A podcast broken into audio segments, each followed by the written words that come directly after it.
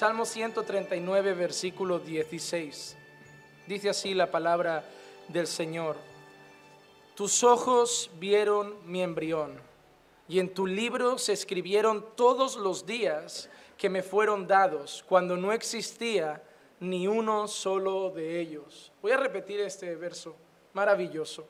Tus ojos vieron mi embrión y en tu libro se escribieron todos los días que me fueron dados cuando no existía ni uno solo de ellos. Estamos haciendo una serie de estudios a la que hemos titulado La Biblia y el sufrimiento. La Biblia y el sufrimiento. Queremos saber a través de estas semanas todo lo que la escritura dice sobre sufrir porque es un tema real y un tema que está en la vida de todos, y un tema que de más o menor manera, en mayor o menor grado, o quizá ahora no lo vivamos, pero lo vamos a vivir, o ya lo hemos vivido, y seguramente lo volvamos a vivir, porque no es algo que pase una vez en la vida, todos vamos a sufrir en algunos momentos de nuestro paso por esta tierra. Y queremos saber qué dice la Biblia sobre el sufrimiento. La semana pasada hablábamos del origen del sufrimiento. Recordamos que el origen del sufrimiento era solo una palabra, pecado. Que todo lo que trajo dolor, todo lo que trajo sufrimiento, todo lo que trajo caos, todo lo que trajo enfermedad, todo lo que trajo maldición a la tierra, todo lo que trajo guerras, todo lo que ha traído violaciones, secuestros, es el pecado. Es el pecado. Sufrimos por el pecado y sufriremos mientras haya pecado en la tierra. Por eso concluimos que el sufrimiento estará presente hasta el día del Señor, hasta el día en que el Señor nos lleve a su gloriosa presencia y estemos eternamente en ese lugar donde ya no habrá más pecado. Y como no habrá más pecado, ya no habrá más dolor, ya no habrá más sufrimiento. De la misma manera que hablamos del origen del sufrimiento, hoy quiero hablar de otra cosa y es para qué sirve el sufrimiento. Martes pasado hablamos del su origen, del motivo, Hoy hablamos del propósito. Creo que no siempre, pero en muchas ocasiones el sufrimiento sirve. El sufrimiento sirve. Y muchas ocasiones Dios mismo permite el sufrimiento con algún propósito. Hoy al final de la enseñanza haremos una pequeña introducción y luego hablaré de unas, creo que son unas seis, siete, ocho cosas o propósitos para los cuales puede servir el sufrimiento. Cuando nosotros leemos el Salmo 139, 16, y nosotros vemos el salmista diciendo que en tu libro se escribieron todos los días que me fueron dados cuando no existía ninguno de ellos. ¿Qué entienden ustedes de mis días han sido escritos antes de que hubiera ninguno? Que Dios ya había trazado mi vida, que Dios ya me había creado con un propósito. Hermano, yo no sé tú, pero yo creo firmemente que Dios sabía que me casaría con Clicia Karina Sosa. Estoy convencido de que Dios sabía que un día sería pastor de una iglesia llamada Caminando por Fe. Estoy seguro de que Dios sabía que a la edad de 19 años, 20 años, Él llegaría a mi vida y yo me rendiría a Él porque Él tocaría mi corazón. No creo en las casualidades, creo que Dios tiene un propósito para mi existencia. Y por eso nunca me van a ver llorar diciendo, vivo sin propósito. No me tengo que leer libros de motivación de vive con propósito. Porque yo ya sé que hay un propósito. No sé cuál. No sé cuál. Porque Dios ha dicho que ha escrito mis días, pero no me los ha dado. Sería muy bueno que al nacer viniéramos, no, aquí en España dice que venimos con un pan debajo del brazo. Pero me gustaría que hubiéramos venido con ese libro debajo del brazo. Y que mi madre desde pequeñito me, leyera ese cuento. Mira, Juan Manuel, el día 1 de mayo del 2000 te pasará esto. El 2 de abril del 2002 te pasará eso. En el año 2010 te casarás. Y el primer año será complicadete, pero aguanta que luego vienen años mejores. Sería súper bueno. Pero él, yo sé algo, él los tiene escritos.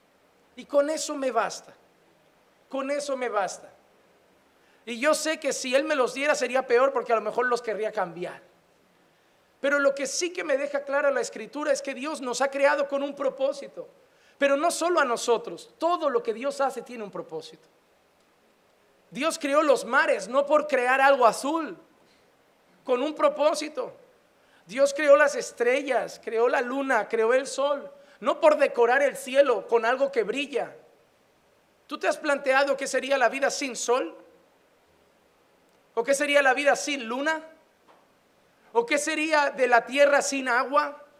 ¿O qué sería del mundo sin ningún tipo de vegetación? Nos hemos vuelto locos cuando se estaba quemando el Amazonas. Imagínate que no hay vegetación ninguna. Dios no ha puesto las cosas por poner. Dios no es como un niño pequeño que dice, mamá, dame el color verde que voy a pintar arbolitos. No, Él lo hizo con un propósito. Todo tiene su función. Las vacas tienen su función. ¿Cuál es? hacer feliz a Juanma. Dios creó las vacas para mí. Porque sabía que el cerdo me parece fuerte, el pollo no me hace gracia, pero la vaca me hace feliz. Cuando Dios creó las vacas, también pensaba en mí. Dios hace todo con un propósito, hermano. Y eso es algo que te tiene que dar seguridad en la vida. Tú no estás aquí por accidente. Incluso si vienes de ese hogar que tus padres te dicen, mira, viniste de rebote, no te buscamos, no te planeamos, llegaste por llegar, llegaste por accidente. No, no, no, no. Llegué porque Dios quiso que llegara. Pastor, ¿y qué pasa con esos niños que nacen de una violación? Yo soy hasta de los que cree que esos también merecen nacer, porque Dios también tiene un propósito. Porque los propósitos de Dios no son los que nosotros pensamos, pero a veces permite ciertas cosas. Pero hermano, ¿no sería la vez que de una familia que parece un desastre nace un hombre que mañana hace grandes cosas para la humanidad? Entonces, lo que sí que sé es que mi vida tiene sentido que en un creyente no pueden existir las frases de no le encuentro sentido a mi vida, pues lee la Biblia. Nuestra vida tiene sentido. Para el mundo no muchas veces, pero para el creyente sí, porque Dios ha dicho que nos ha hecho y que antes de nacer ya tenía un libro donde había escrito todos nuestros días. Todos nuestros días. Dios es un Dios que obra con propósito. Y no solo obra con propósito, sino que los propósitos de Dios tienen dos cosas. Son para bien de su pueblo y los propósitos de Dios siempre prevalecen. Siempre prevalecen. Mira, Proverbios 19, 21 dice, muchos son los planes en el corazón del hombre. Muchos son los planes en el corazón del hombre. Es decir, tu cabeza da vueltas todos los días queriendo tomar decisiones me voy o me quedo, me caso no me caso, es para mí o no es para mí, es mi marido o no es mi marido, es mi mujer o no es mi mujer, tenemos hijos o no, vivimos aquí o allá. Tu cabeza hace muchos planes, el corazón del hombre tiene muchos planes, pero el consejo del Señor permanecerá. Dios no solo tiene un propósito, sino que lo va a cumplir. Tú puedes hasta hacer un plan y decir, mira, vuelvo a mi país. Y Dios va a hacer lo que quiera y lo que quiera y como quiera porque si Él te quiere aquí, te va a traer de vuelta. Y si tú decides quedarte aquí, pero Dios te quiere en tu país otra vez, Dios va a hacer lo que quiera y lo que tenga que hacer para que acabes teniendo que correr hacia allá. Porque nosotros planeamos, pero al final lo que se cumple es el propósito de Dios. Y en eso descanso muchas veces. Porque yo cuando, no sé tú, pero yo me equivoco mucho. Yo me equivoco mucho, yo decido mucho en mi vida. Cada día decido muchas cosas. Cada mañana que voy a publicar algo en Facebook, decido que voy a publicar. ¿Tú también? ¿O compartes a lo loco? Aunque vivimos en la generación que compartimos a lo loco sin pensar. Pero yo cada día decido que voy a compartir en las redes sociales. Decido qué decisión voy a tomar en mi casa. Decido, no sé, muchas cosas se deciden cada día. Y saben qué, no todas me salen bien.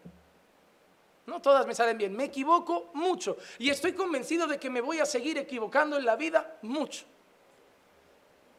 Pero tengo una cosa en la que descanso, que al final pasará lo que Dios quiera. Cuando yo voy a hacer algo en la vida y algo sale mal, no me gusta ser de los que cruzan los brazos y dicen soy un fracasado, no valgo, nada me sale bien. Yo cuando algo me sale mal me gusta pensar, no es lo que Dios quería. Intento otra cosa.